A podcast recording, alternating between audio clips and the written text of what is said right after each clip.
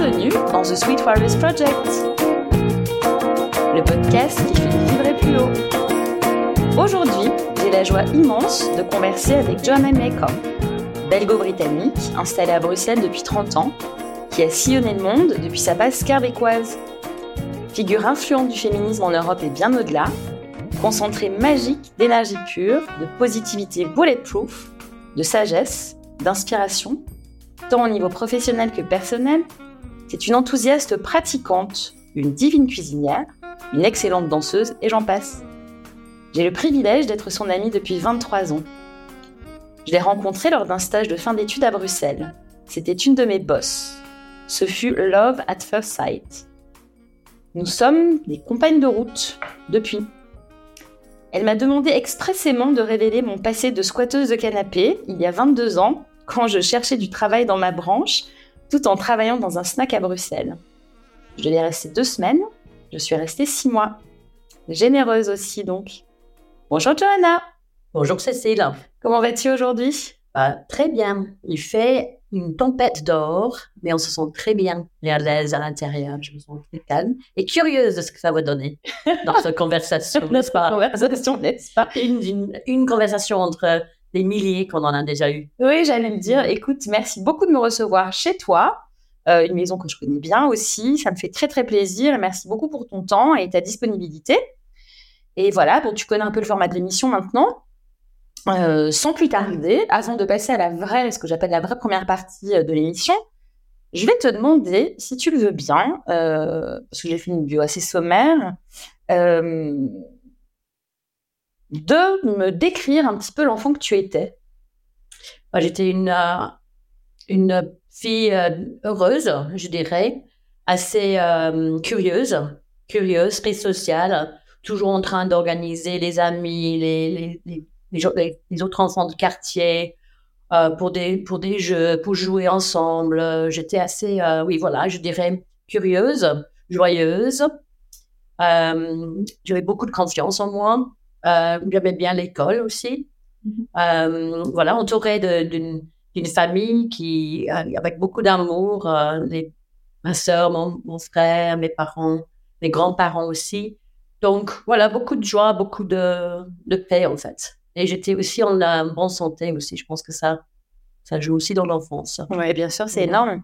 Et alors, est-ce que tu te retrouves dans cette petite Johanna ou est-ce que cette petite Johanna se retrouve dans l'adulte que tu es devenue? Absolument, absolument. Mais puis on, a, on évolue quand même. un petit peu. Un petit peu. Mais absolument, absolument. Euh, je pense que je reste, même maintenant j'ai 52 ans, curieuse de la vie, toujours en train de, de vouloir apprendre des choses. Mm -hmm de, de vers à l'encontre des gens, des nouveautés aussi. Donc, je pense que toutes ces choses euh, restent en moi. La calme, l'enthousiasme que tu as déjà décrit, euh, l'espoir, euh, la positivité, tout ça, je pense que c'était déjà ancré en moi. Une chose euh, qui est aussi beaucoup marquée, on va venir là-dessus, c'est qu'on a beaucoup déménagé en tant qu'enfant. Mm -hmm.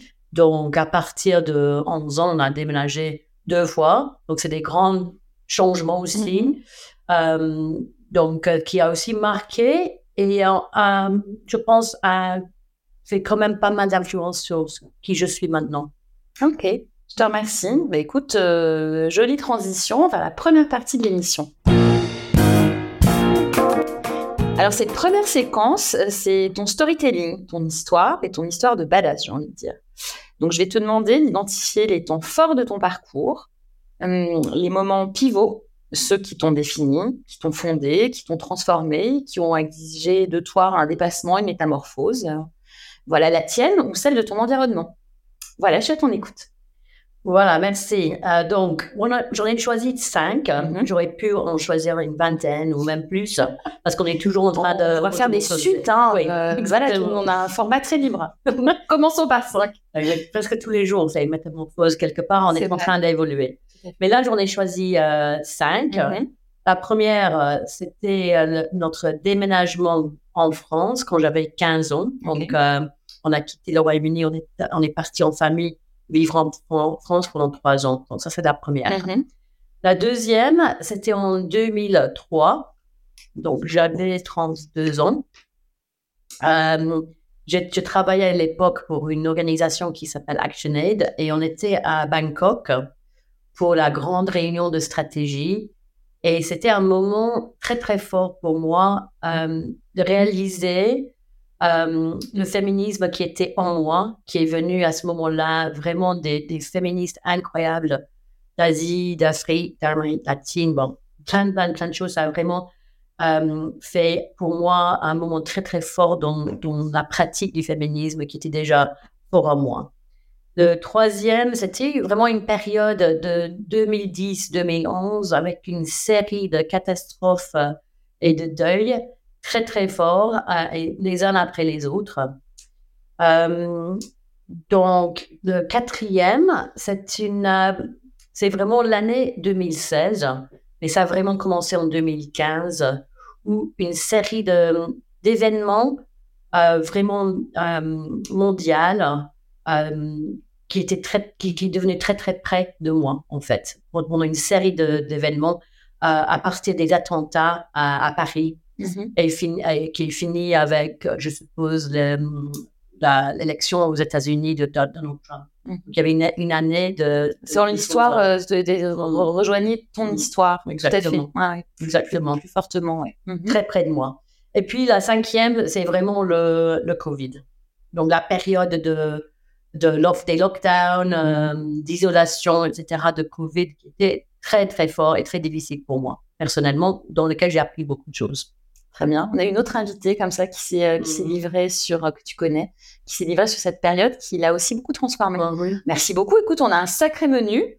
vraiment, merci d'avoir identifié ces temps forts. Et bah, écoute, je vais te proposer qu'on passe temps fort après temps fort. Alors, le premier, c'est ton déménagement en France en pleine adolescence. Ouais. Tu peux nous en dire un petit peu plus? Ouais, c'était euh, pour moi, euh, pour ma famille, c'était une énorme transformation parce qu'on a, on a quitté euh, le pays où on est né, etc., pour aller vivre en France. Mes parents, ils étaient super enthousiastes.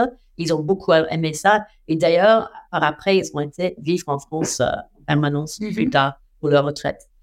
Euh, pour moi, j'avais 15 ans, c'était une rupture euh, vraiment de mon éducation, des amitiés, euh, en pleine adolescence, pas facile. Et en plus, c'était pour aller de mon école à 15 minutes à pied de chez moi, des amis que je connaissais depuis longue date, vers vraiment une, aller à une école internationale où il y avait des gens qui passaient, qui venaient de partout dans le monde, qui mm-hmm. passaient six mois dans l'école. C'était très transitoire et euh, avec un voyage aller-retour de trois heures par jour, ah quand même. Ouais. Donc, on faisait, moi, je faisais, mon, mon père me déposait euh, déjà une demi-heure chez nous à la gare, euh, vingtaine de minutes à la gare, puis je prenais un train avec tous les naveteurs mm-hmm. parisiennes, hein, dans la région parisienne, puis c'était les métros ou les bus pour aller à l'école. Donc, c'était, et, puis, rebelote, rebelote à mm-hmm. la fin de la journée. Donc, c'était les longues journées. Mhm. Nous, on quittait la maison normalement avant 6 heures le matin pour être à l'école à 8 heures. Donc, c'était, c'était dur, c'était difficile. C'était aussi donc un moment où on apprenait beaucoup de choses qui m'a beaucoup transformée et sans lequel je ne serais pas la personne qui je suis. Je serais pas venue, je pense que j'aurais, je serais pas venue venu à, à Bruxelles, vivre à Bruxelles. J'aurais pas appris le français et je J'aurais jamais, par exemple, rencontré mon mari que j'ai rencontré quand même à Paris en 89. Donc, c'est un moment particulièrement déterminant. Et ce que tu disais euh, un petit peu plus tôt, c'est vraiment passer d'une vie, on va dire, euh, de proximité à arriver à Paris. Tu ne vivais pas à Paris, mm. dans un environnement plus international, une école avec laquelle tu te sentais euh, pas forcément au diapason. Euh, et puis, euh, en revanche, voilà, le début d'une grande autonomisation dans un contexte un peu tendu en France à l'époque. Il y avait déjà des attentats. Il y avait, tu l'as mentionné euh, en off, des grèves. Bon, voilà, c'est un peu aussi l'ADN de, mon pays. Et donc, voilà, en quoi, enfin, ce que tu, tu, as déjà dit, tu ne serais certainement pas venu à Bruxelles ou pas nécessairement. Tu as appris le français euh, y inclut l'argot que tu maîtrises très bien. tu penses que ça a posé les bases un peu de cette ouverture euh, au, monde, non? Oui, certainement. Certainement, j'étais déjà là. Mes parents, les deux, sont quand même des personnes euh, très européennes, très internationales et ouvertes au monde. Ma mère est néerlandaise. Mm-hmm. Elle, elle est venue vivre en Angleterre à, l'âge de 16 ans. Donc, c'était déjà là. Mais être, être très indépendante, je pense qu'il y a beaucoup de parents aujourd'hui qui n'enverra pas leur enfant à 15 ans non, faire les, les, trajets d'une heure et demie vers le centre de Paris tous les jours. Donc, mais bon, on a, j'ai dû quand même, donc avec les grèves, les, des, des, bouleversements dans le, dans, dans le, les métros et tout ça, j'ai son téléphone, son un autre monde. Oui, oui, le monde. Hein. Ouais, tout à fait. Je devais quand même trouver mon chemin mm-hmm. euh, vers l'école euh, quand on, fermait les métros où, il y avait grève partout, ou même des grandes neiges. Je me souviens, il y avait des, des, tempêtes, de, il y avait des températures très très froides à un moment donné, et c'était tout le jour. Donc c'était un, une certaine résilience. Et euh, on je devais aller quand même tous les jours à l'école et revenir tous les jours à, la maison. Donc mm-hmm. c'était, c'était, oui certainement des choses qui m'ont marqué, mais qui m'ont donné une, euh, une, force aussi, une indépendance, une capacité euh, de faire face aux choses que je m'attendais pas. Voilà, qui sont inhabituelles. Hein. C'est ça, mais c'était une bonne préparation. Donc moi, ce que je retiens, voilà, c'est certainement, donc même si tu en as voulu à l'époque euh, à tes parents, que tu as certainement détesté pour ce déracinement, etc., ça t'a donné déjà une bonne clé et puis une langue, ne l'oublions pas. Mm-hmm. Ok. Euh, et puis un mari. Ah bah, voilà. que l'on salue, euh, que l'on salue euh, aujourd'hui. Donc une phase effectivement déterminante. Tu vas rajouter quelque chose sur cette partie ou on peut passer à la deuxième à, à, la deuxième partie de ton récit. Oui. Donc là j'ai pensé à 2003. J'habitais déjà plus de plus de dix ans à Bruxelles. Mm-hmm. Donc, probablement, on se connaissait déjà, sans doute, oui. oui. Et euh, je travaillais à l'époque pour une organisation, et je, travaillais d'ailleurs dans, pour cette organisation qui s'appelle ActionAid, euh, qui faisait lui-même une métamorphose. Et donc, j'étais, j'étais, euh, j'avais beaucoup de chance d'être, d'être là à l'époque d'une grande changement, une grande métamorphose de l'organisation qui faisait un processus de décolonisation, mais déjà à l'époque, il y a 20 ans et qui, qui s'est lancé en, fédération internationale. Et pour des raisons, euh, notamment que euh, la personne responsable pour la région d'Europe était lui, attendait son, son premier enfant. Mm-hmm. Euh, il n'a pas pu, lui, participer au grand événement, donc c'était un lancement de la nouvelle organisation. Mm-hmm. Il est envoyé un processus de, de stratégie internationale, donc moi j'ai eu l'occasion d'y aller moi. Donc, euh, c'était, euh, c'était un moment très, très fort pour moi, d'entre autres, de me trouver là entre les personnes mais inspirantes de partout dans le monde. Mm-hmm. Et surtout parce que c'était déjà une organisation qui luttait contre la pauvreté au niveau international, euh, mais qui se, qui se faisait, qui, qui, se questionnait sur le fait de ne pas avoir fait assez pour des droits de femmes, leur, lutte générale pour, euh, contre la pauvreté. Et donc, pendant cette semaine à, Bangkok, où on se retrouvait, il y avait une force de féminisme mm-hmm. qui venait d'Afrique, d'Asie, d'Amérique latine surtout. Qui venait revendiquer dans la stratégie internationale d'ActionAid de mettre vraiment le combat contre le patriarcat au, au, centre, au centre de la lutte contre la pauvreté. Et alors, c'était pour moi, j'étais, je m'identifiais déjà comme féministe, j'étais déjà dans les, les questions d'égalité femmes euh, depuis l'enfance. Euh, ces questions d'injustice me, me, touchaient très fort, mais c'était comme un, un nouveau euh, souffle en moi donc, des, des nouveaux, nouvelles inspirations, des nouvelles façons de faire, un radicalisme aussi au niveau de ce euh, féminisme qui venait du Sud, clairement. Et cette semaine-là aussi, on a eu une soirée euh, pour les femmes qui étaient présentes. C'était la première fois dans un milieu et contexte professionnel que je me trouvais invitée pour une soirée entre femmes seulement. D'accord. Et je me souviens, je me dis, ah, tiens, ça c'est un peu bizarre. C'était il y a 20 ans. Il y a 20 mhm. ans. Et alors, je me suis dit, oh, je vais peut-être, tiens, je vais peut-être y aller. Et puis surtout, quand je voyais que les hommes présents commençaient à, se demander, mais pourquoi, comment ça se fait, qu'est-ce que vous allez discuter. Alors je me suis dit, ah tiens, bah, certainement je vais y aller alors. Parce qu'il y avait cette, euh, ce contre-courant. C'est voilà, c'est ça un peu l'esprit de contradiction. Ça, ça, ça a suscité ta curiosité. Ouais. Et alors voilà, on, je me souviens très bien de cette soirée. On était dans un bateau. On mangeait un dîner euh, sur un bateau avec, je ne sais pas, une trentaine de femmes mm-hmm. de partout dans le monde. Euh, de différents niveaux dans l'organisation. Et puis, voilà, on, on, parlait de l'organisation et de la stratégie, mais on parlait aussi de nous-mêmes. Il y avait une qualité de conversation en profondeur que j'ai jamais vue dans un contexte mixte euh, au travail avant, auparavant. Je connais encore beaucoup de des femmes qui étaient présentes là. Euh, et c'était euh, surtout à l'initiative de Eva Joyce Wynne, qui était à l'époque, je pense, responsable pour l'égalité en femmes à actionner. Donc, je, je salue quand même cette femme zimbabwéenne, mm euh, qui était une force, une force pour cette métamorphose dans l'organisation, mais aussi en, en, toi. Ouais. Très bien. Écoute, c'est magnifique. Moi, je vois vraiment ça. Tu l'as dit euh, dans l'introduction. Pour toi, c'est été la réalisation de ton féminisme, c'est-à-dire moi, ce que je retiens de ce que tu viens de dire, ça a été déjà fortement ancré en toi, mais ça a été, ça s'est sédimenté et euh, c'est là finalement que tu t'es enfin, radicalisé au beau sens du terme. C'est-à-dire que c'est devenu, moi je me souviens aussi de ce shift à ce moment-là, c'est tu travaillais en coopération, tu étais très sensibilisé euh, aux questions euh, d'égalité et de droit, droit des femmes.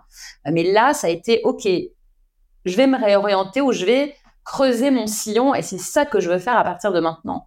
Et c'est intéressant d'en parler en 2023. Ce que tu dis maintenant, c'est euh, le fait d'avoir cette conversation simplement entre femmes lors d'un grand sommet euh, professionnel. C'était pas monnaie courante, alors qu'aujourd'hui, ces espaces euh, sont quelque chose qui sont tombés dans les mœurs.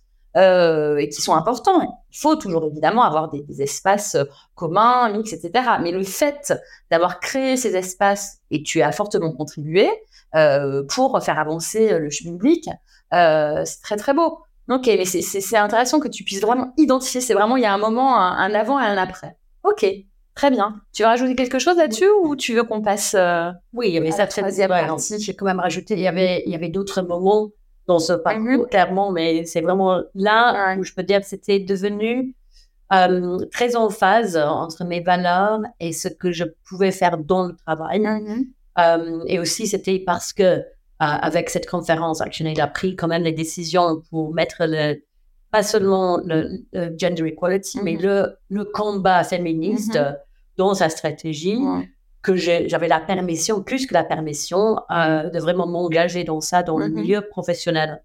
Et à l'époque, euh, certainement dans la coopération, euh, c'était pas, pas du tout très courant. Non, pas du tout.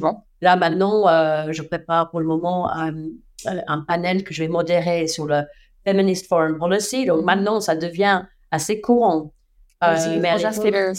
Hmm? je, je, fais une petite traduction simultanée, même si on pourra mettre ça sur la page Instagram. Mais voilà, c'est une politique étrangère euh, féministe. Oui, voilà. Euh, donc voilà, c'était un moment quand même très très clé pour moi. Oui. Ok, merci beaucoup. Alors écoute, on va passer euh, à la troisième partie de ton récit. Tu as sélectionné deux années euh, particulièrement euh, complexes, difficiles. ce que tu dis, c'était un petit peu le, musée des aurores en 2010-2011.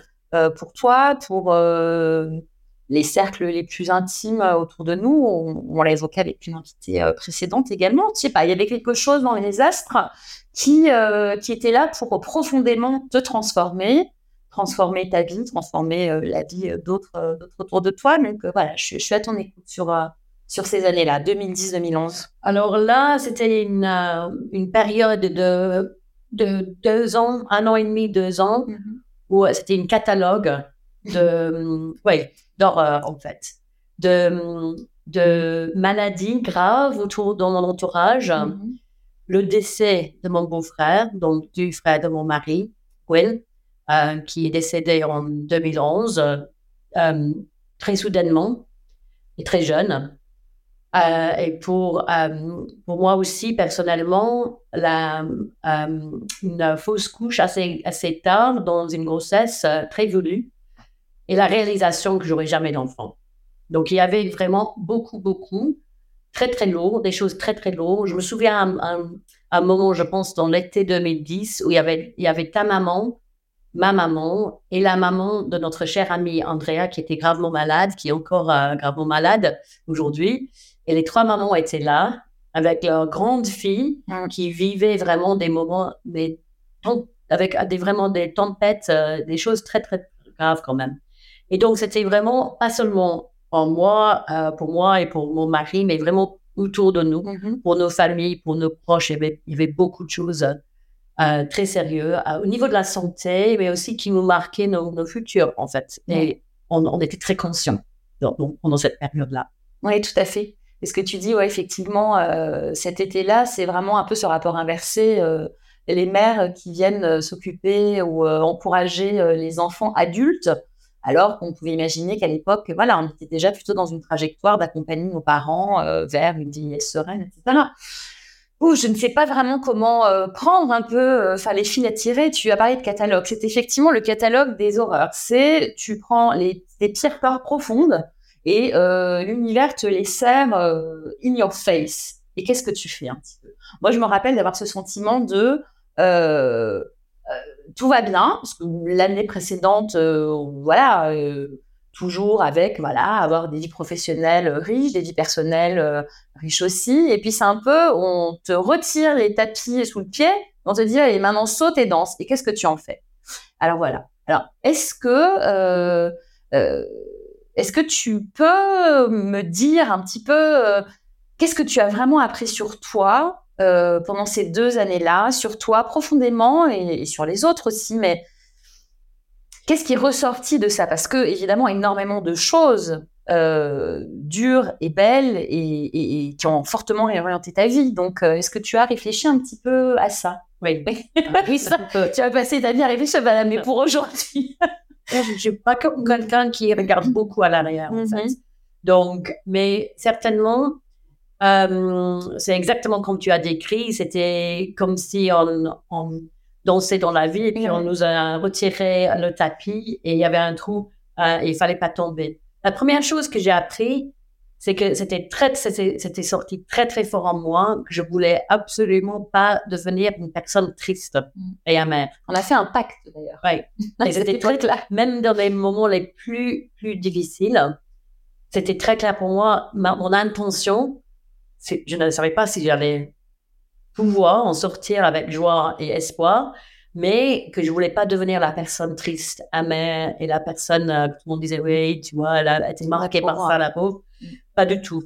Donc, ça, c'était clair. Mhm. Deuxième chose, que ça, on le fait pas seul. On, on le fait avec euh, les personnes autour de nous, certes, des fois aussi des personnes inattendues, Mhm. des, des moments de sagesse et de connexion qu'on a. rencontre magique, euh, parfois au supermarché. Oui, exactement, c'est exactement ça. Ou dans un train, ou, euh, La parole du sage partagée comme ça spontanément. C'est vraiment la magie, ouais. ouais. Et puis, euh, j'ai aussi appris qu'il y a des gens aiment donner beaucoup de conseils. Mm. Euh, et sur- même sur, sur des choses qu'ils ne connaissent pas eux-mêmes. Mhm. Donc, les gens sont assez mal à, mal à l'aise, c'est normal. Mhm.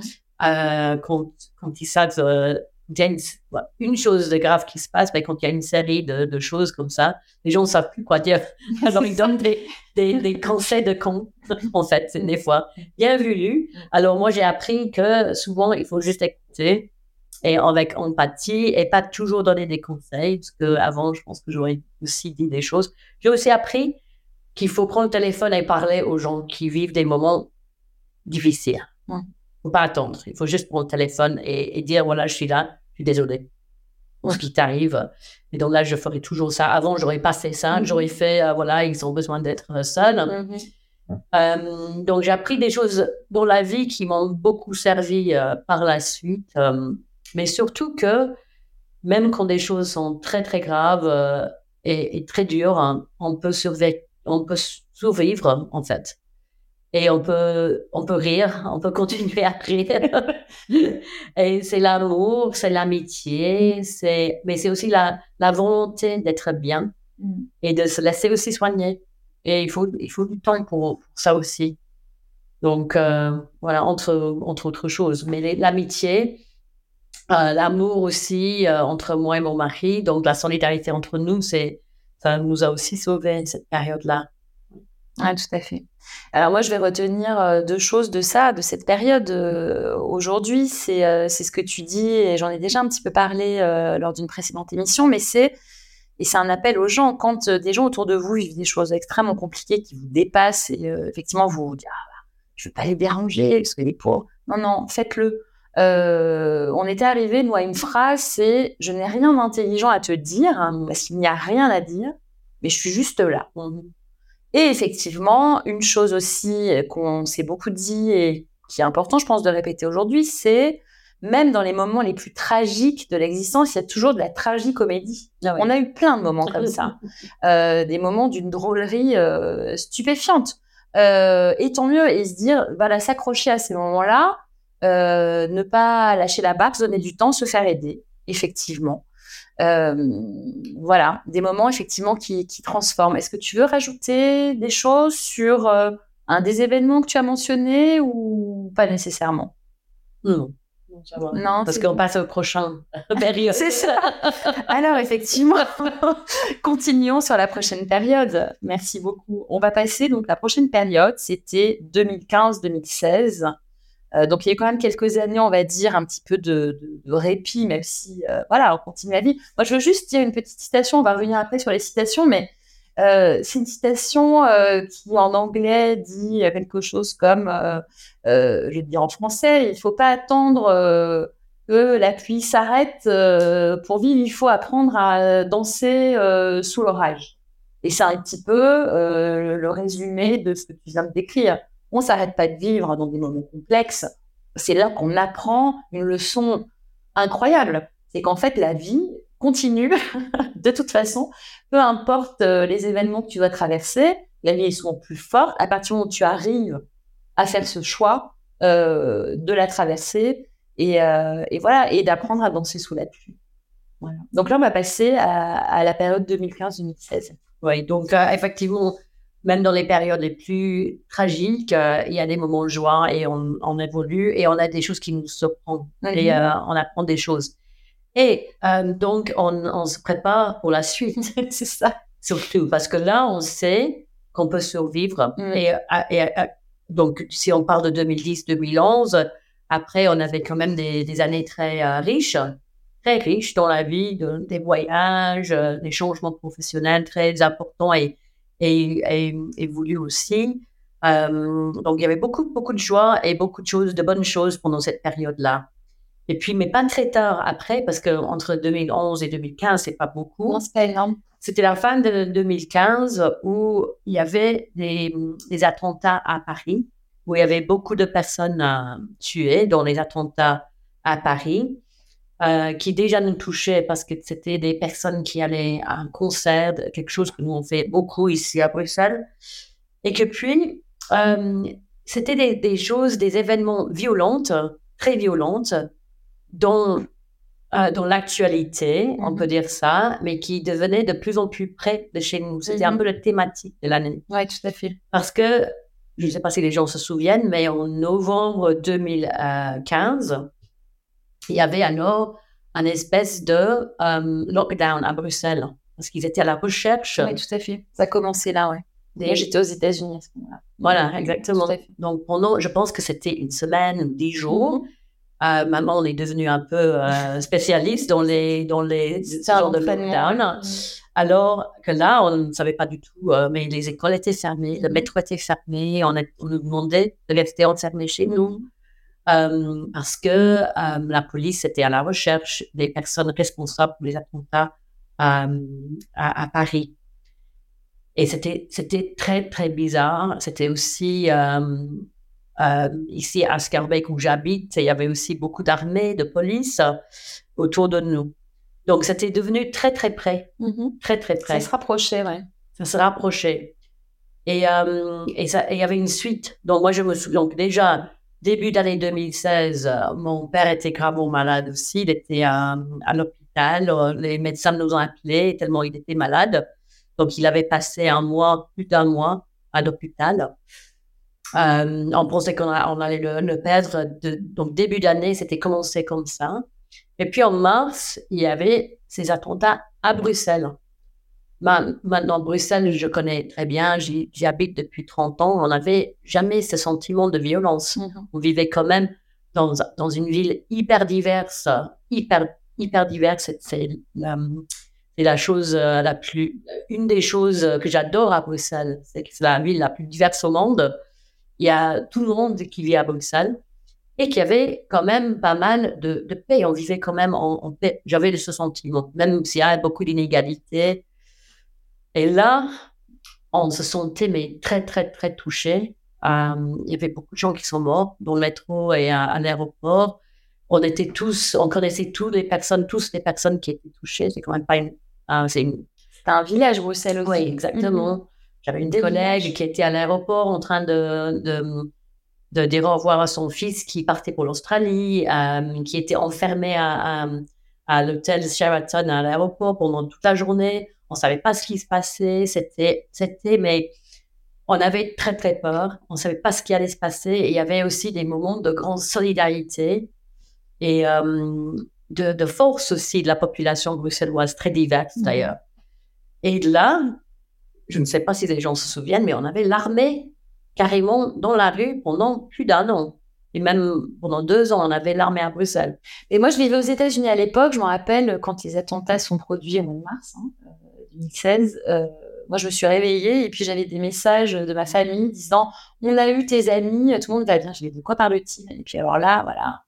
Euh, effectivement, angoisse à distance, c'était très étrange. Et la première fois que je suis revenue, quelques temps après, pour le travail, Paris et Bruxelles, effectivement, j'ai vu à la gare du Midi euh, l'armée. Je me suis dit, ok, très bien. Voilà. Et 2016 avait commencé à l'époque, on en faisait une petite plaisanterie en disant euh, si David Bowie est mort, et à partir de ce moment-là, tout allait downhill. Et effectivement, on ne croyait pas si bien dire, on en plaisantait vaguement à l'époque, on savait déjà un petit peu à quoi on pouvait se prétendre. Donc oui, donc voilà, c'est un peu la, la grenouille dans l'eau bouillante dans l'eau qui se met à bouillir petit à petit. C'était un peu ça. Donc voilà, le changement qui se rapproche, c'est voilà un, un, zoom. Ouais, moi qui, oui, exactement. Moi qui lutte euh, pour, euh, pour le paix, mm. contre les violences, mm. pour l'égalité, contre les injustices, mm-hmm. toujours dans le monde. Mm-hmm. Et puis, à cette époque, je travaillais comme secrétaire général au lobby européen des femmes. Donc déjà, je travaillais beaucoup plus sur les questions euh, féministes en Europe. Donc, mm-hmm. on faisait des campagnes féministes en Europe contre la violence, pour mm-hmm. l'égalité. Bah, du coup, ces événements se trouvaient très, très près, très, très près de nous. Euh, et le fait d'avoir militarisé notre ville, euh, ça, ça je, je me sentais jamais, jamais à l'aise avec ça. On avait carrément des, des soldats armés dans le métro qui faisaient patrouille mm-hmm. dans le métro. C'était des choses euh, qu'on ne pensait jamais voir dans notre ville. Euh, et près de nous. Moi, je me, me sentais jamais à l'aise euh, avec, avec, ça, avec cette militarisation. Il y avait carrément des chars. Et je me souviens. Des chars mm-hmm. devant les, les, les gares, gares de midi, etc. Donc, c'était très, très bouleversant et on se sentait comme les événements dans le monde venaient s'attaquer à notre petit boule de, de, paix. Mm-hmm. Et ce qui s'est passé après, euh, que je m'attendrais, je, m'attendais jamais, bien évidemment, c'est euh, qu'une de mes grandes amies, Jo Cox, s'est fait assassiner. Euh, elle était députée au Parlement britannique, brillante, joyeuse, intelligente, quelqu'un qui luttait pour le paix, pour mm-hmm. l'égalité. Je la connaissais de, de Bruxelles, elle travaillait aussi avant à Bruxelles, au Parlement euh, européen, mais après pour Oxfam. Donc, mm. on était aussi collègues, mais grandes amies. Euh, et voilà, elle, était une, une, jeune, brillante députée au Parlement britannique et elle s'est fait assassiner à Yorkshire, donc de là où je viens, mm. dans, un, dans un village, par, un, par une personne extrémiste de droite. Euh, qui, voilà, qui, qui a tué de manière, qui a assassiné de manière très violente. Là, c'est des choses qu'on qu ne s'attend jamais autour de nous. C'était un énorme choc euh, personnel, une perte d'une personne euh, donc amie, très très proche, de manière si violente. Euh, et aussi cette violence faite aux femmes auxquelles moi je, je faisais campagne, mm-hmm. je faisais face la violence faite aux, femmes dans la vie publique, donc dans la vie politique mm. publique, est devenue extrêmement, extrêmement réelle à ce moment-là. Et qui est suivi d'une semaine plus tard par la décision, euh, par la vote, le référendum au Royaume-Uni, la décision donc de quitter l'Union européenne. Et moi, j'avais passé ma vie, euh, toute ma vie, à être une euh, européenne britannique et belge, très passionnée et qui croit aussi à tout ce qui est l'internationalisation et l'Union européenne. Et cette vote, je l'attendais pas du tout. Donc, c'était une série de choses. Mm-hmm quand même, euh, au niveau politique et géopolitique, qui devenait très, très proche mm-hmm. à, moi, qui me touchait à moi et tout le monde autour de moi. Donc voilà, c'est beaucoup de choses, mais c'était, si on pense que tout ça s'est passé dans moins d'un an, euh, c'était comme si chaque fois qu'on revenait prendre l'air, il y avait un nouveau choc. Mais le fait d'avoir vécu, survécu les années 2010-2011, je pense que m'a préparé un petit peu quand même pour, euh, c'est ce que j'allais dire. C'était vraiment, euh, c'est comme si, enfin pas comme si, mais euh, effectivement, ça, ça t'a aidé, ça a aidé plein de gens. Euh, en tout cas, voilà, au niveau privé, le fait d'avoir survécu à des choses impensables, ben, tu étais plus armé pour faire face à une série d'événements qui étaient en dissonance. Moi, ce que je retiens, et j'ai un peu le même, le, le même sentiment en ce moment, mais voilà, c'est une dissonance. Comment on fait pour continuer à avancer avoir de l'espoir, à rester engagé, à continuer à agir quand les événements de la grande histoire euh, viennent toucher ou essayer d'éclater complètement toutes tes croyances et tout ton engagement. C'est une question que je me pose beaucoup en ce moment et je trouve que la façon euh, que tu as eu de raconter euh, cette période, effectivement, c'était une petite année. Encore, on n'a pas fini l'année 2016, mmh. qui se termine par l'élection de, de, Trump aux États-Unis qui était une, suite finalement presque logique à euh, la, euh, la résurgence, enfin, je n'ai jamais été bien, bien loin, enfin parti bien loin, mais de la brutalité. Pour moi, je trouve que c'est une grande brutalité, la brutalité contre laquelle tu me bats toute ta vie, tu œuvres à un monde euh, plus apaisé, etc. Et finalement, ces gens-là, immense pensée et, un hommage à Joe, sont les cibles de gens qui veulent pas de ce monde-là. Ils veulent un monde de violence, ils veulent un monde en noir et blanc, ils veulent pas de nuances, ils veulent pas de solidarité, ils veulent que ça éclate. Et voilà. Et voilà. Donc, quel est ton, ton take euh, sur, euh, sur ça? C'est voilà, comment on arrive à vivre et à continuer à avancer avec cette espèce de dissonance entre les événements, ton engagement qui, fait ton ADN en fait? Exactement, tu as, tu as dit ça très, très bien. C'est que euh, ces actions, violente et brutale. Euh, et même le, référendum britannique mm-hmm. ou l'élection de Trump, tout ça, c'est des choses brutales contre mes valeurs et, contre des choses dans lesquelles je crois. Et je lutte d'ailleurs dans ma vie. Euh, L'intention de ces actions, c'est de nous écarter les uns des autres, en fait. Mm-hmm. C'est divisif. C'est diviser. Et donc, euh, et c'est promouvoir la haine, mm-hmm. la division euh, et la violence, mm-hmm. finalement. Et, et, donc, la seule façon de, de faire face à ça, c'est la solidarité, l'amour et l'espoir. Et donc là, il y avait quand même énormément de, de solidarité. Euh, il faut aussi ne pas nier la tristesse mm-hmm. et la deuil qu'il faut faire quand on, quand on passe ces moments très difficiles. Mais cette deuil et cette tristesse, euh, ça, ça, sert de base pour pouvoir, euh, je pense, créer de l'espoir, imagine, faire de l'action. Mm. Et aussi, donc, la solidarité vient aussi dans l'action ensemble. Donc, euh, après l'assassinat de, de, Joe, il y avait quand même des actions de solidarité de, de, dire qu'on a plus en commun, qu'on va réagir avec l'amour et pas la haine. La même chose après euh, l'élection de Trump, par mm-hmm. exemple, j'ai participé à l'organisation d'une grande euh, manifestation d'amour, de, de, lumière aussi, mm. entre femmes surtout. Donc, nous, sommes allés, euh, nous sommes allés à Austin, à la marche qui est devenue une marche historique. en famille, on est allé manifester, effectivement. Il y a eu un mouvement aux États-Unis aussi de des gens qui n'étaient pas du tout politisés, pas du activistes, qui se sont révélés. Et, euh, et voilà, donc c'est, euh, je fais juste une petite parenthèse, je me permets parce que c'est j'avais lu quelque chose un jour, ça m'avait beaucoup inspiré, c'est euh, quand il se passe une catastrophe, donc du fait de l'humain ou du fait de la nature, c'est look for the helpers. Focalise-toi sur ceux qui sont là, qui vont aider, pas sur tous les charognards qui sont là pour justement se, se délecter de, de la division, en fait. Voilà, c'est un petit peu un petit message. Oui, au niveau, et aussi, je pense aussi bien au niveau personnel qu'au niveau politique, euh, ces moments de choc aussi peuvent servir pour nous, pour avancer. De catalyse. De manière euh, positive. Mhm. Et donc, c'est un peu voilà, les catalystes de, des chocs qui nous servent aussi si on, si on reste calme Mhm. et on reste dans l'amour et pas, on n'est pas dans la panique et la haine. Ouais. Je pense qu'on peut arriver à, à créer des, des, des mouvements ou des momentum qui nous, a, qui, qui nous aident à avancer. Je pense que j'ai vu ça après les, les années 2015-2016 quand même. Ok, très bien. Merci beaucoup, Jana. On va passer à la dernière partie de ton récit, pas la dernière partie de l'émission, parce qu'on a encore plein de choses à se raconter. Donc, euh, la dernière partie, tu mentionnais le Covid comme un moment de bascule pour toi, à tous les niveaux. hein. Oui, vraiment.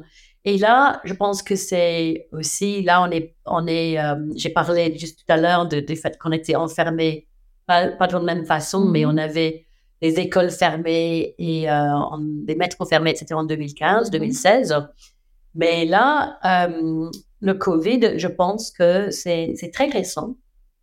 C'est très récent. Oui, c'est très récent. Je pense que les gens, euh, pour moi, je pense que ça a été une, une trauma collective euh, au niveau international et, et au niveau personnel. Pour, pour moi, certainement, mais pour tout le monde. Je pense que chaque personne a ses, ses propres traumas.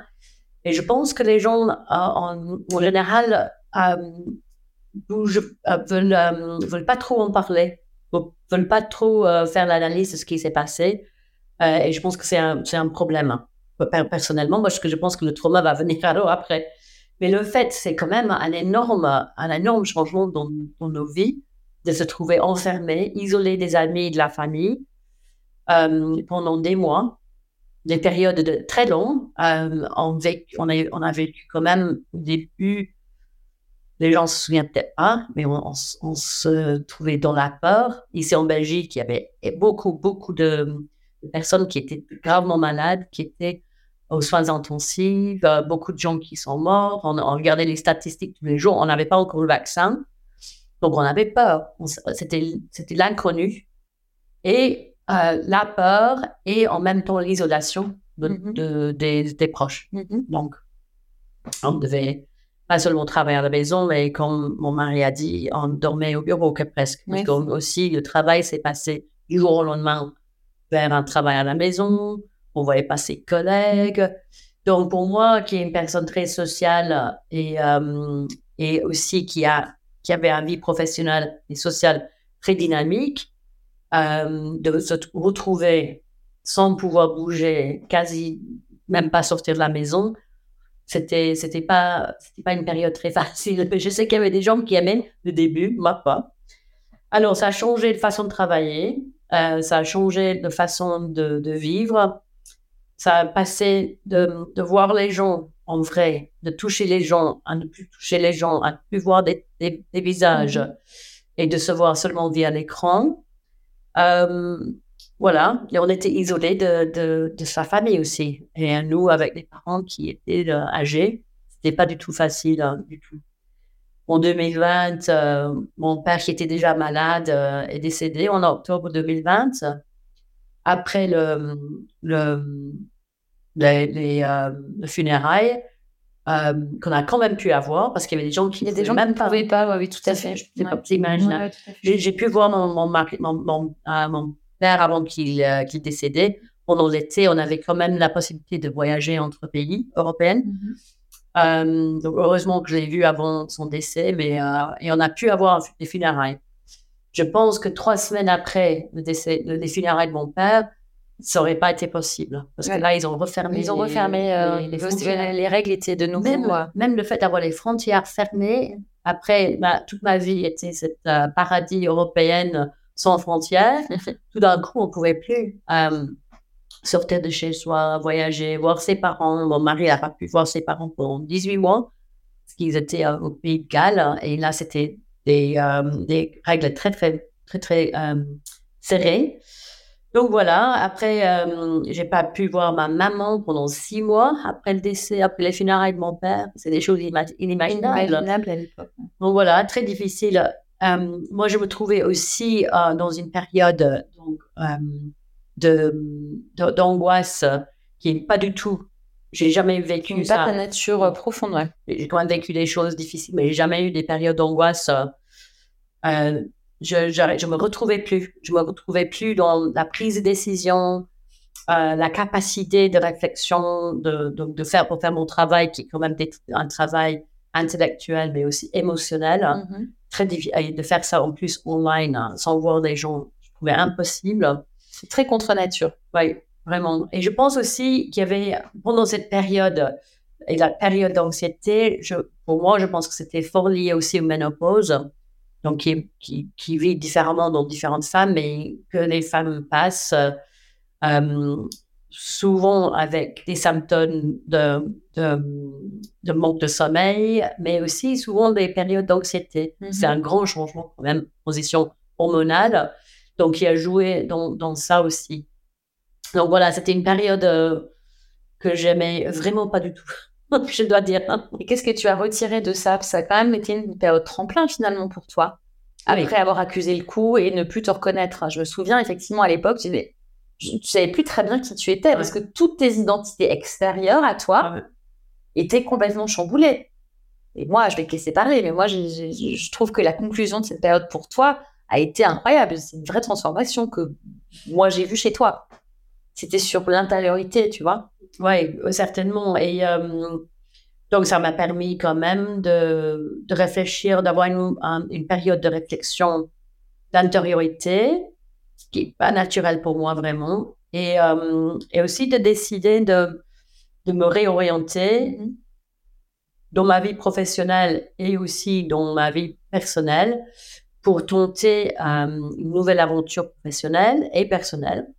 Donc, de, de quitter euh, le travail que je faisais, donc euh, j'étais quand même 30 années employée en direction des, organisations de justice sociale et droits de femmes pour euh, tenter l'aventure de partir en indépendante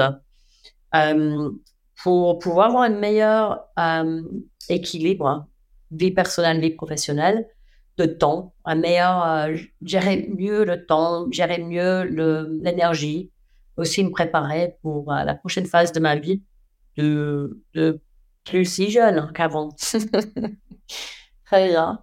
Merci beaucoup, merci beaucoup pour euh, ce témoignage euh, sans phare, très inspirant. Je pense que à travers ton histoire, on a couvert un nombre de sujets assez impressionnants et puis très universels aussi. Mmh. Donc voilà, on va passer à la prochaine partie. Alors, dans cette prochaine partie, on va parler de ton kit de survie. Donc, en anglais, ce serait ton Thriving Toolkit. Euh, quelles sont un peu les ressources, euh, les activités, les choses qui t'ont permis euh, de traverser les épreuves, de vivre pleinement, j'ai envie de dire, pendant et puis après, et de vivre la vie à la hauteur de l'enfant que tu étais, l'enfant que tu as décrit au tout début de l'émission. Donc voilà, sens-toi très libre. Ça peut être vraiment des petites choses, des grandes choses. Tu l'as déjà dévoilé euh, au cours de ton témoignage, mais si tu avais un peu, voilà, c'est quoi ta boîte à outils? Un peu de tous les jours, puis qui a évolué certainement au fil du temps. Oui, il y a certaines choses qui restent quand même. C'est qu'on n'a pas du tout parlé jusqu'à présent, mais c'est clairement la musique. La musique est très importante. Euh, et c'était euh, donc des. Moi, je ne suis pas musicienne, mm-hmm. mais que ce soit pour danser, pour pour aller euh, voir dans les concerts ce qu'on faisait. On fait maintenant beaucoup aussi. C'est pour moi très, très important. Euh, c'est varié en plus. J'aime beaucoup différents types de musique. C'était aussi une des choses euh, en Covid que nous a vraiment manqué. C'était la musique mm-hmm. en live. De voir et expérimenter ensemble avec des gens de la musique, c'était quelque chose qui, qui nous manquait. Ah. Mais pour moi, la musique, la danse, euh, ça fait, ça, ça joue au niveau euh, euh, vraiment physique, spirituel, je suppose si on peut dire ça. Euh, et aussi dans, la, dans tout ce qui est la communauté, aussi avec d'autres personnes, donc collectif. collectivité qui est très important. Deuxième chose, c'est aussi donc cuisiner. Tu as mentionné au début, j'adore cuisiner, j'adore manger. Mm-hmm. Je suis euh, quand même une gourmande. donc, c'est faire à manger, aller manger des choses intéressantes, bien, j'adore ça. Donc, c'est aussi quand, quand les choses sont plus difficiles ou je dois réfléchir à, à plein de choses je, vais faire à manger, ça m'aide à. Ça t'aide à réfléchir à, ouais, à un processus euh, d'analyse et de réflexion. Oui, c'est mindfulness. Oui, tout à fait. Ouais, Oui, c'est mindfulness. C'est une pratique méditative, la cuisine. Ça peut l'être. Hein. Oui, oui, exactement. C'est fait avec intention, justement, et puis avec, euh, avec amour pour tes convives. Exactement, exactement ça. Tous ces éléments. Ouais. Et puis, euh, à des randonnées, uh ou marcher en tout cas, la marche. Parce que même, euh, même si c'est. Moi, je marche tous les jours. Je ne suis pas quelqu'un qui conduit, je n'ai pas de voiture, euh, je n'ai pas de vélo à Bruxelles. Il y a des gens qui sont plus euh, courageux que moi, qui ont des vélos à Bruxelles. Mais, donc, je vais partout à pied. Mais marcher dans le forêt, marcher dans le parc, marcher, marcher dans la ville, j'adore ce, ce, fait de bouger. Et c'est aussi un peu méditatif sans l'être, forcément. Et marcher avec des gens et discuter en même temps, c'est quelque chose qui est très important pour moi aussi. Mm-hmm. Euh, donc, on fait, euh, moi et mon mari, ou avec des amis dimanche matin. Euh, c'est quelque chose que j'aime beaucoup faire. Donc, voilà. Mais c'est surtout, c'est surtout pour moi, c'est les relations avec d'autres personnes qui C'est d'avoir des relations fortes avec ma famille, avec mon mari, avec mes amis, et diverses, parce que les différentes personnes apportent et, attendent différentes choses entre nous, donc en nous. Donc, euh, pour moi, c'est aussi important d'avoir cette variété de personnes, de perspectives euh, autour de moi. Ah, c'est très, c'est vraiment une mosaïque. Je me rappelle que tu, tu m'as déjà dit il y a quelques années aussi, c'est important évidemment d'avoir euh, d'avoir la chance aussi, puis je pense qu'on se crée d'avoir des gens de, de milieux et de, de, perspectives très différentes, de nationalités aussi très différentes et d'âges très différents. Mm-hmm. Toujours avoir aussi un peu, quand on peut le faire, voilà, avoir des, des, amis plus jeunes, plus âgés, c'est vraiment des, visions complémentaires et c'est très enrichissant. Très bien, très bien. Et euh, sur la marche, euh, c'est quelque chose qui revient beaucoup euh, dans les entretiens que j'ai actuellement, mais voilà, ça, ça booste aussi voilà, la, créativité aussi. C'est bon pour, bon pour le corps, l'esprit et l'âme et la création et l'action aussi. Marcher. Ok, tu as quelque chose à rajouter sur ton kit ou on est bon? Super. Alors on va passer à la prochaine partie. Alors dans cette partie, euh, là on a parlé de la marche, on a parlé de la cuisine, on est déjà pas mal dans le corps, on est gentiment revenu euh, dans nos corps. C'est la partie dite euh, des types des cinq sens, les tuyaux des cinq sens. Donc l'idée, c'est de revenir dans la sensation. On est des esprits, certes, mais nous sommes aussi beaucoup des corps, et se réancrer dans son corps, on a appris, notamment avec des phases d'enfermement, avec le Covid, etc d'être beaucoup plus connecté à son corps quand tu te retrouves vraiment face euh, à toi-même, sans avoir d'échappatoire. Euh, tu dois euh, davantage composer avec ça. Et ça, je trouve que c'est finalement quelque chose, c'est quelque chose, c'est un acquis un petit peu du Covid. Alors, ça a été pénible. mais je trouve que ça a apporté un peu une conscience un peu plus aiguë d'être plus connecté à son corps. Alors, l'idée, c'est de passer sans sa présence de voir un peu ce qui te réjouit, ce qui t'émeut, ce qui te titille, euh, tous tes sens. Et on va passer, sans sa présence, donc je l'ai dit, on va commencer par Louis. Alors, ça, pour moi, c'est, vraiment un super beat sur lequel je veux danser. Ok. Donc, ça peut être plein de choses. Uh-huh.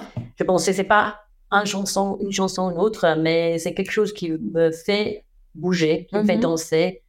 On peut penser au disco, au, aux plein de choses, euh, mais aussi contemporains, euh, qui, qui, qui me fait sauter de ma chaise uh-huh. et qui me fait bouger, danser. Donc, c'est un grand beat. D'accord, tu déclenches. Comme ça? Ça peut, être, ça peut être du techno, ça peut être euh, du disco classique, ça peut être du soul, ça peut être n'importe. ça peut être un peu, je ne sais pas, Stevie Wonder, ah, Superstitious. C'est un, un, peu cliché celui-là, mais quand même, des choses où tu peux plus rester euh, assise. Ok, où le corps euh, est plus fort que toi, tu dois danser absolument. Moi, j'en ai une et on a beaucoup euh, écouté ensemble, on a beaucoup dansé ensemble. C'est Chaka Khan Like Sugar. Ça, Ah au bout de deux secondes, sur la piste. Absolument, Super. absolument. On va mettre ça dans les recommandations. On va mettre ça dans les recommandations à la fin. Voilà, merci beaucoup. On va passer au toucher. Alors là, c'est la, c'est le chat. Ok, C'est la fourrure de, de- d'un chat, de mon chat petit, là. Euh, très doux. Et c'est, ça nous rappelle aussi la- le contact qu'on a, qu'on est la nature, quand même. Et le contact avec les animaux, c'est quand même quelque chose de très important euh, pour moi. Et puis, le- la fourrure d'une, d'un chat, c'est quand même quelque chose de très, très doux, très spécial. très bien. Donc, c'est la connexion interespèce et la douceur, quoi. Oui, Super. exactement. Merci beaucoup. On passe à la vue. Alors, pour moi, c'est la lune. Après, toujours la lune, ça me fait toujours joie. Uh-huh. euh, de voir la lune, que ce soit une pleine lune euh, très dramatique, que ce soit une petite. Surtout à Bruxelles, on ne la voit pas si- aussi souvent, peut-être euh, parce qu'on a un, un ciel quand même plus, ou moins couvert, beaucoup, de- beaucoup, et on a beaucoup de lumière aussi. Mhm. Donc, de voir la lune euh, quand on n'est pas dans la ville, de la voir vraiment. Nous, on passe pas mal de temps au sud de France, et là, de voir la lune sur la mer, euh, c'est quelque chose. Ça nous rappelle qu'on est euh, inconséquent quelque part. Euh, pendant qu'il y a des choses qui sont beaucoup plus euh, grandes, beaucoup plus grandes que nous, ça nous donne une perspective. Mais c'est aussi un côté assez magique pour Uh-huh. moi. Donc, euh, moi, j'adore la lune. Moi aussi, j'adore la lune. Très inspirant et j'ai l'impression que plus le temps passe, ou alors est-ce que cette année on a eu des phénomènes euh, astro-planétaires, j'ai l'impression très puissants. Et cette lune, j'ai l'impression que la connexion avec la lune euh, est de plus en plus euh, forte et, euh, et intime. Et très inspirant. Une pleine lune, les lunes oranges, il y a eu une bleue récemment. C'est magnifique. Oui. C'est marrant parce que j'aurais pensé aussi que tu mentionnes ton amour immodéré pour les feux d'artifice. Ah oui. Ça, c'est le deuxième. Ok. On va passer à l'odorat, s'il te plaît. Alors, c'est les oignons qui qui frient dans du beurre. Ah ouais. Là, on se sent vraiment, si on entre quelque part, ou si je fais moi-même, on se sent en, en sérénité. Bon, déjà, on va manger quelque chose de bien. Ah, Euh, et c'est la base de tellement de bons repas. tout à fait. Euh, donc, pour moi, ça évoque euh, des oignons, des échalotes, euh, mais dans le beurre Ouais, aussi. Donc, c'est un peu d'indulgence. Euh, voilà, c'est assez simple, mais euh, maintenant, je veux manger un, un soupe à l'oignon. C'est pense. C'est ça. Mais oui, tout à fait. Le- le- L'oignon dans le beurre, c'est très réconfortant. Et moi, je suis très peu au beurre, mais pareil. Et pour les enfants à la maison, euh, elles savent, je lance les soupes en général avec du beurre, des oignons et des épices. Et c'est le début, c'est une promesse en fait. C'est hyper réconfortant. Ça, C'est très évocateur On peut penser à ses grands-mères, à sa mère.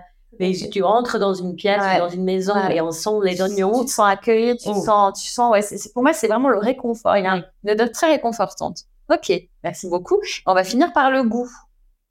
alors c'est les huîtres.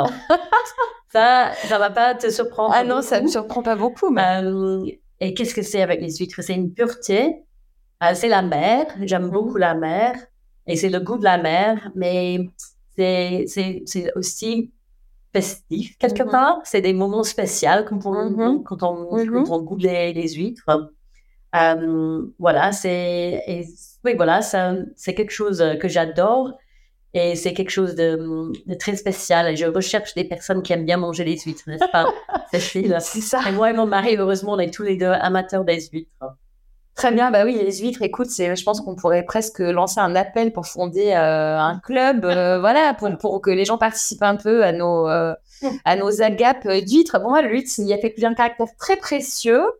Aussi, la nature, on a appris, du coup, aussi euh, cet été, un petit peu, on en a appris plus un peu sur la culture euh, des huîtres, donc sur l'ostréiculture, la conchiliculture aussi, les coquillages.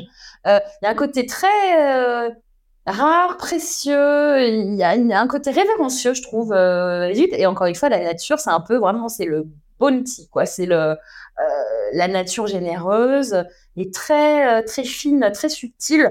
Oui, et puis c'est un plaisir gustatif qu'en général on acquiert euh, avec le temps. Ok, super. Très ancien. Très ancien. hein, très ancien. Les humains mangent des huîtres. Et bon à la hein. santé. Bon, et bon à la santé, effectivement aussi. Ouais, complètement. C'est rigolo ce, ce, que euh, l'huître peut déclencher. euh, Et moi, je suis quelqu'un qui aime surtout euh, je, n'aime pas des choses très, euh, très sucrées. Mm. Et très transformées non plus.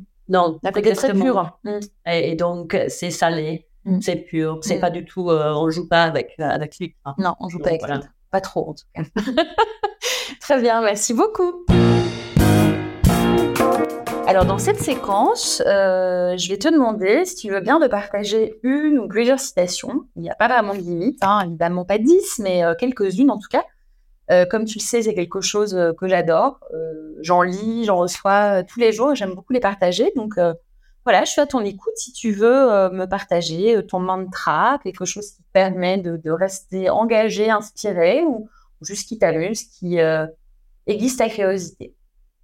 Voilà, moi je vais prendre trois citations mm-hmm. de Rebecca Solnit, qui est une écrivain que j'adore, qui mm-hmm. écrit des, des, longs articles, des essais, des livres aussi sur les questions de l'espoir, de euh, militantisme. Mhm.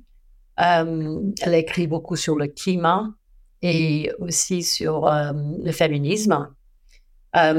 et donc, je vais, dans mes recommandations, certainement revenir.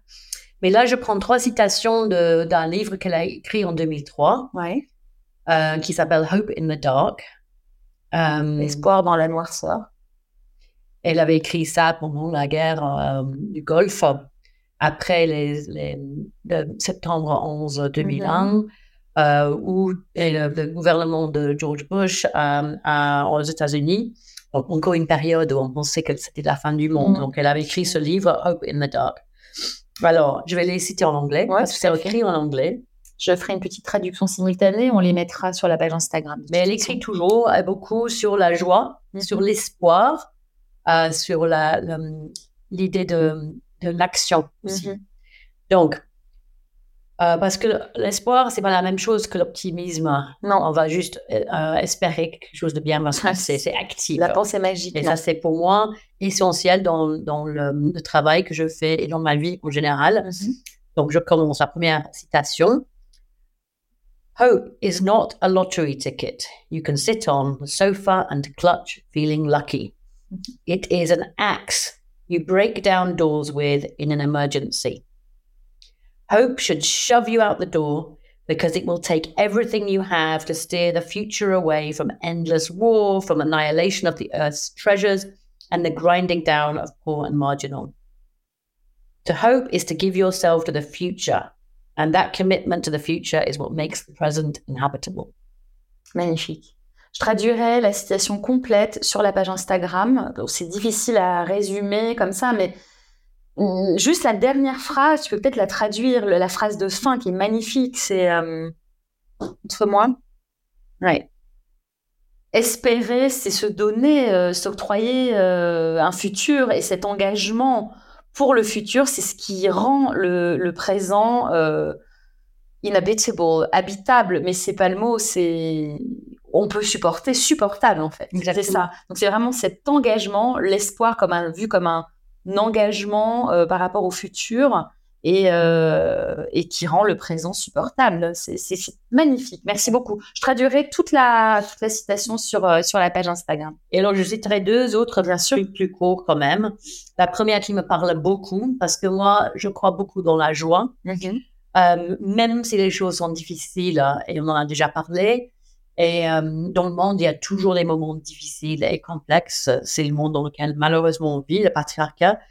Et la joie, pour moi, c'est essentiel comme, euh, euh, parce que c'est la vie. C'est mm-hmm. l'essence de la vie. Donc, euh, Rebecca Solnit, encore une fois, elle dit Joy does not betray, but sustains activism. And when you face a politics that aspires to make you fearful, alienated, and isolated, joy is a fine act of insurrection. C'est magnifique. La joie comme un acte d'insurrection. C'est tout à fait ça. C'est très, très beau. Fais voir. Ouais. Je, je, mettrai la traduction. Euh, c'est vraiment, voilà, la joie euh, ne trahit pas, mais soutient l'activisme, supporte l'activisme.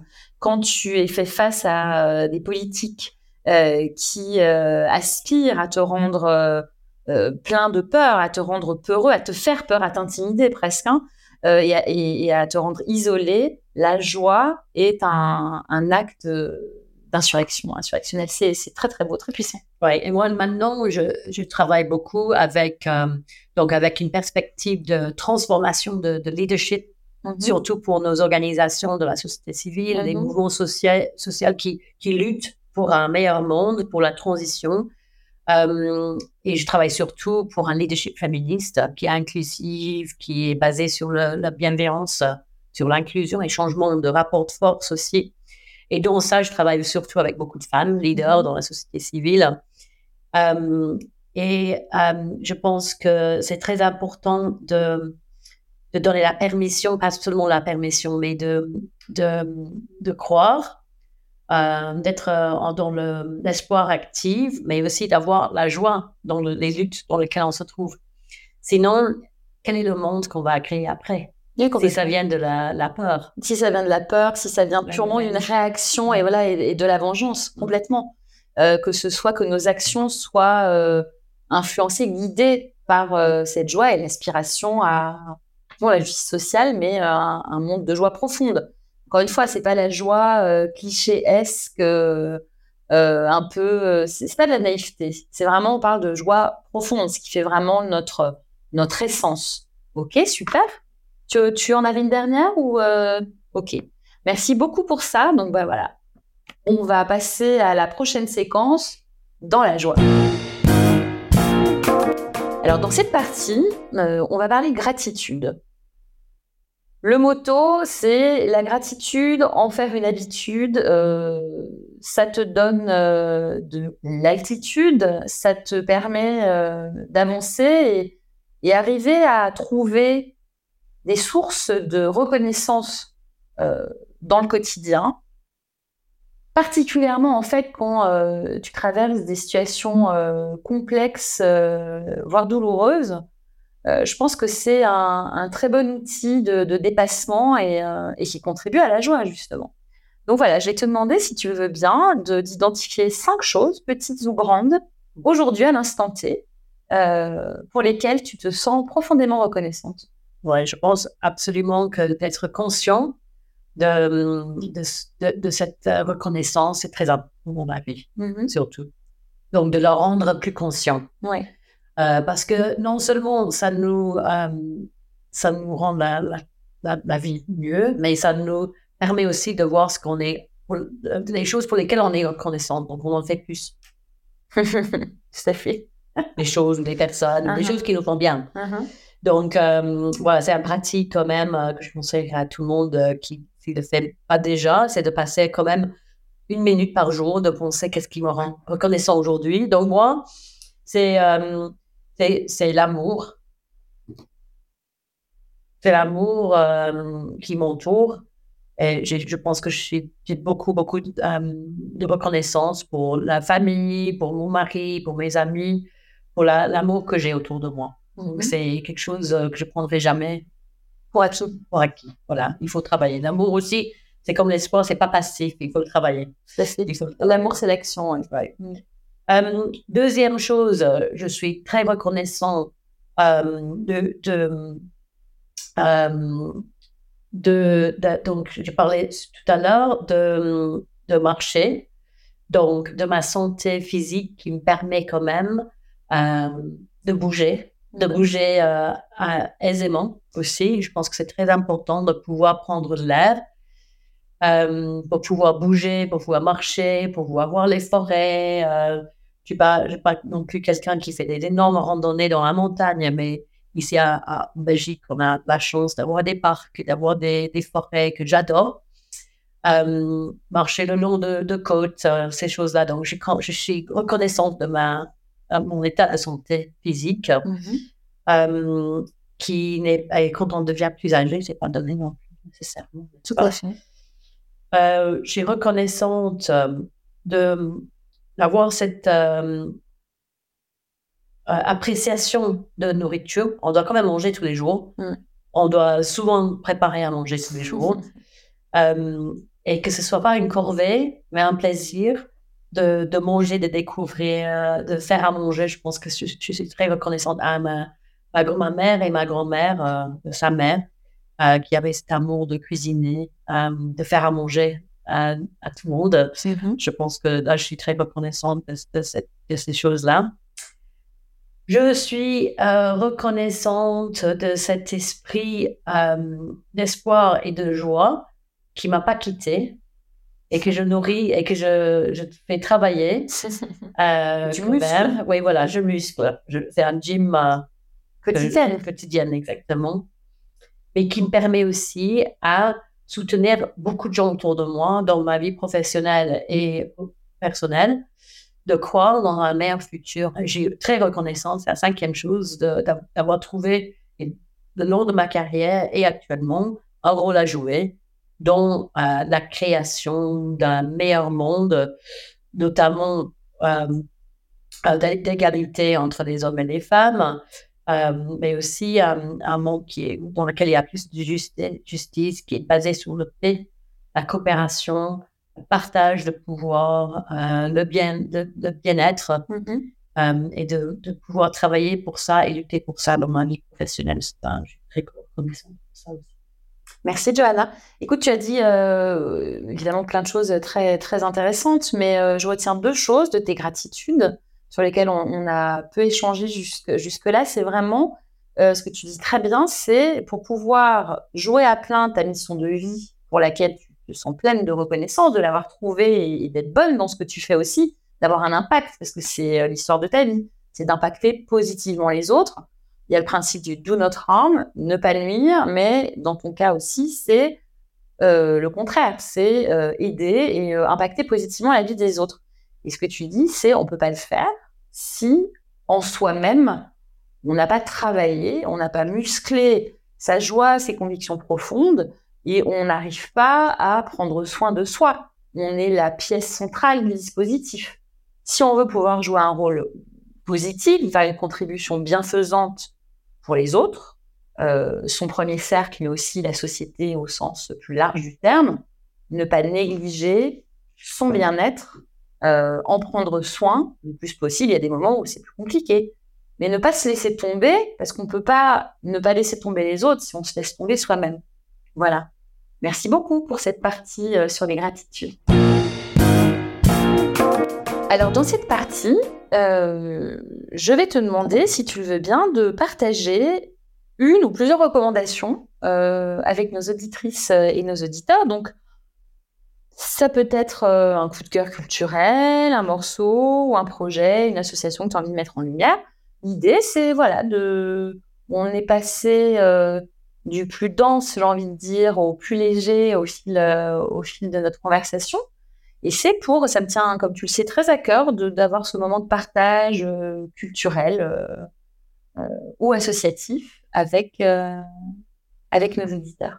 Oui, donc j'ai choisi des, des, livres qui sont liés à l'action, en mm-hmm. fait.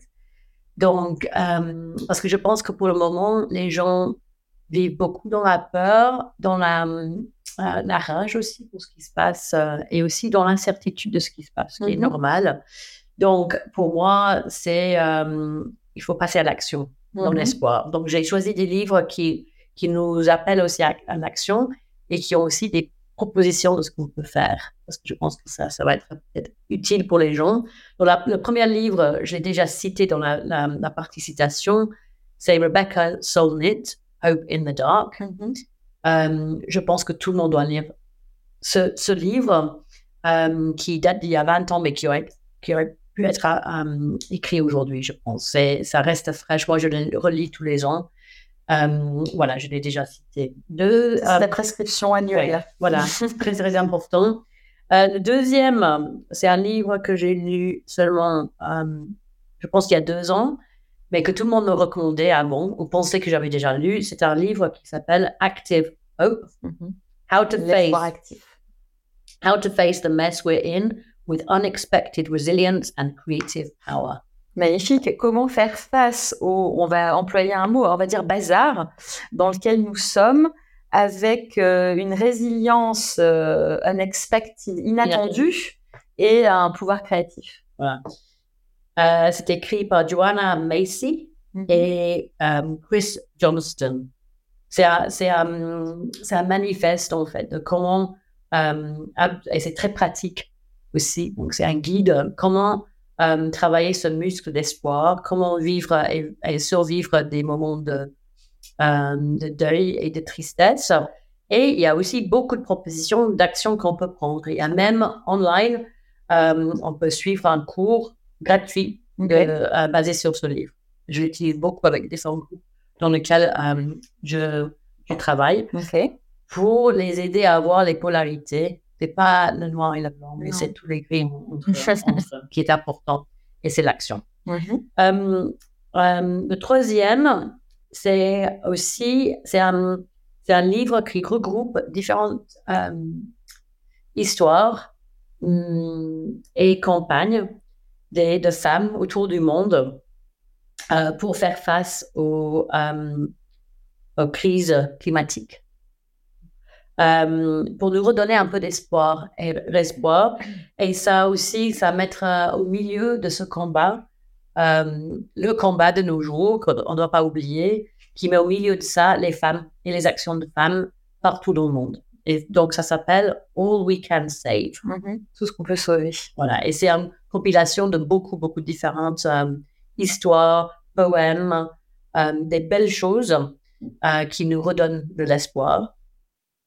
Euh, et donc euh, aussi, c'est un guide pratique de toutes ces choses, toutes les choses qu'on peut faire après. J'aime beaucoup tes recommandations parce que voilà, c'est une inspiration, mais ça va plus loin. C'est pas wishful thinking, c'est pas pensée magique. Ah oui, il faut avoir de l'espoir, avoir de l'espoir. C'est voilà, voilà des, raisons de garder espoir et d'action.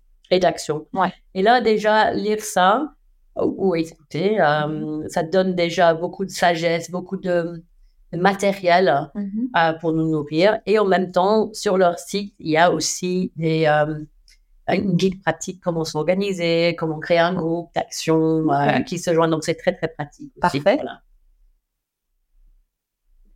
pour les livres, je vais les rester là.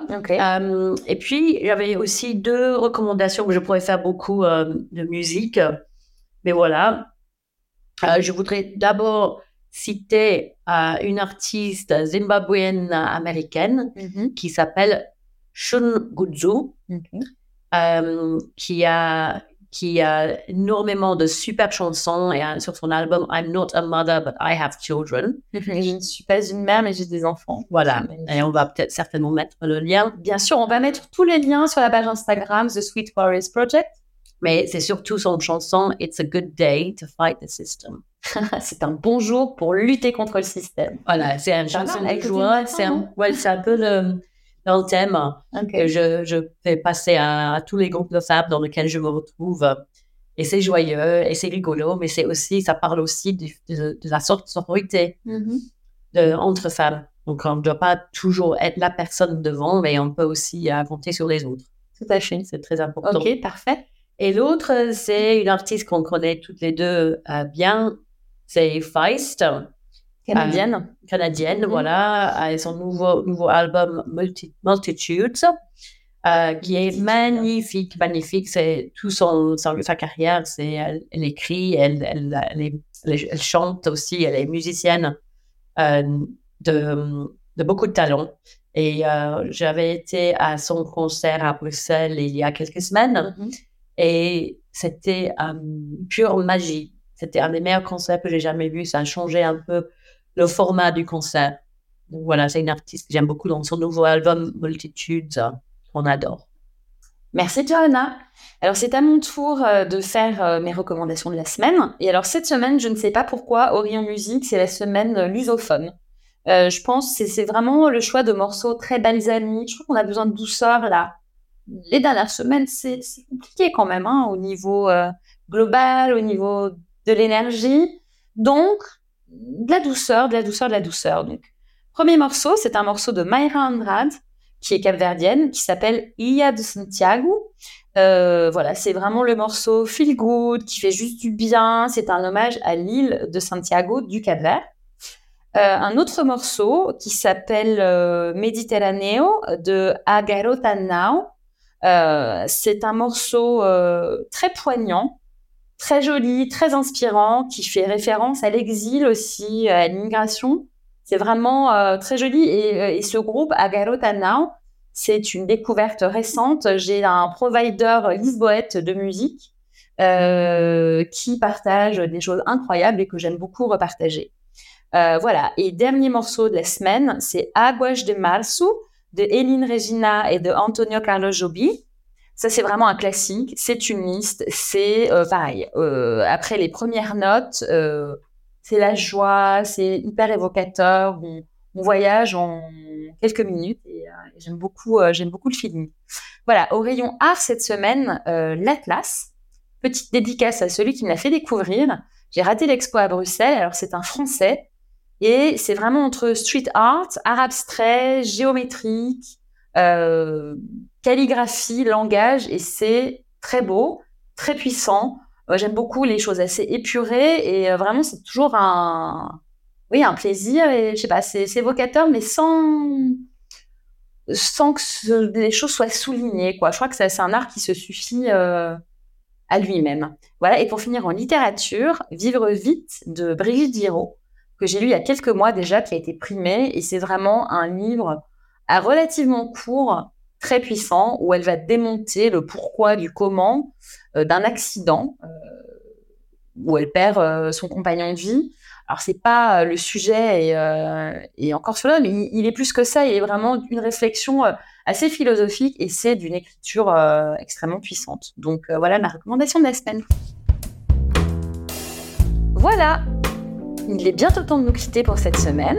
Alors pendant les courts remerciements, Johanna, je vais te demander de réfléchir à un mot de la fin.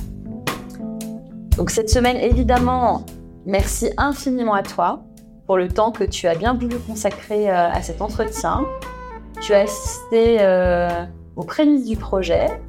Tu m'as encouragé à poursuivre ce projet. Je me sens très honorée et très émue aujourd'hui d'avoir pu m'entretenir avec toi euh, voilà, de ton histoire de vie, je connais en partie, et, euh, voilà, et de, pouvoir diffuser plus largement les pépites que tu as toujours partagées avec moi. Et, euh, voilà, je trouve que c'est des pépites euh, qui ont vocation à, dépasser le cercle des intimes. Et, voilà, merci beaucoup pour ce cadeau. Merci infiniment à Joey Homicide également pour le cadeau précieux de l'utilisation de deux de ses morceaux, Toi Groove et Let's Just Bash, de l'album Let's Bash, paru en 2017 chez Jazz Village. Le titre du morceau de la fin, Let's Just Bash, c'est vraiment une invitation à, à, se réjouir, à partager et à célébrer en fait aussi. Voilà. Johanna, un mot de la fin? Euh, Vraiment, juste, euh, c'est de dire que je pense que les gens vivent beaucoup actuellement dans, un, avec beaucoup de rage et tristesse. Et c'est aussi la fin de l'année qui arrive aussi, qui, évoque tout ça. Je pense qu'il faut, accepter et, apprendre les, euh, les, moments de tristesse, les moments difficiles euh, dans le monde et pour nous-mêmes, et voir ça comme, euh, comme un moteur parce que si on ne sait pas ce qui va se passer, on ne sait pas ce qui va se passer. Donc, on sait que les possibilités sont infinies. Merci beaucoup, Joanna. C'est les possibilités de la page blanche oui, à écrire, l'apprendre et puis euh, participer à l'écriture en tout cas. Merci infiniment pour tout ça. Voilà, c'est tout pour aujourd'hui. Je vous souhaite une belle fin de journée. On se retrouve dimanche prochain. D'ici là, passez une belle semaine. N'oubliez pas de briller et protégez votre lumière toujours.